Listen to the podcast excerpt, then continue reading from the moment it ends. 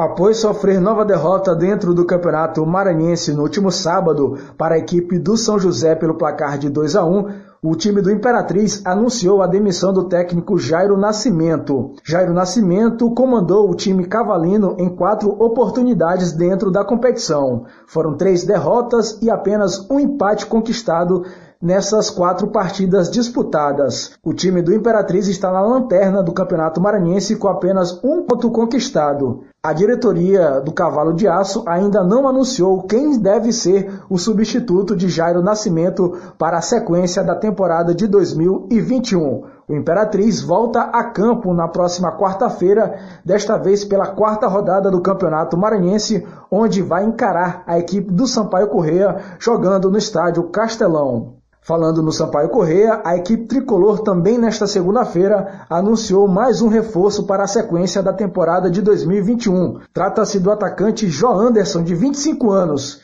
Jó Anderson acumula passagens na categoria de base do São Paulo, também do Cruzeiro, Internacional e Grêmio. Profissionalmente, Jó Anderson atuou com a camisa do Atlético Goianiense e do Criciúma. Atualmente, o atacante estava atuando no futebol japonês. Apesar de ter sido anunciado somente na segunda-feira, o atacante já deve ficar à disposição do técnico Rafael Guanais para o próximo compromisso tricolor, que será no Estádio Castelão pelo Campeonato Maranhense na próxima quarta-feira.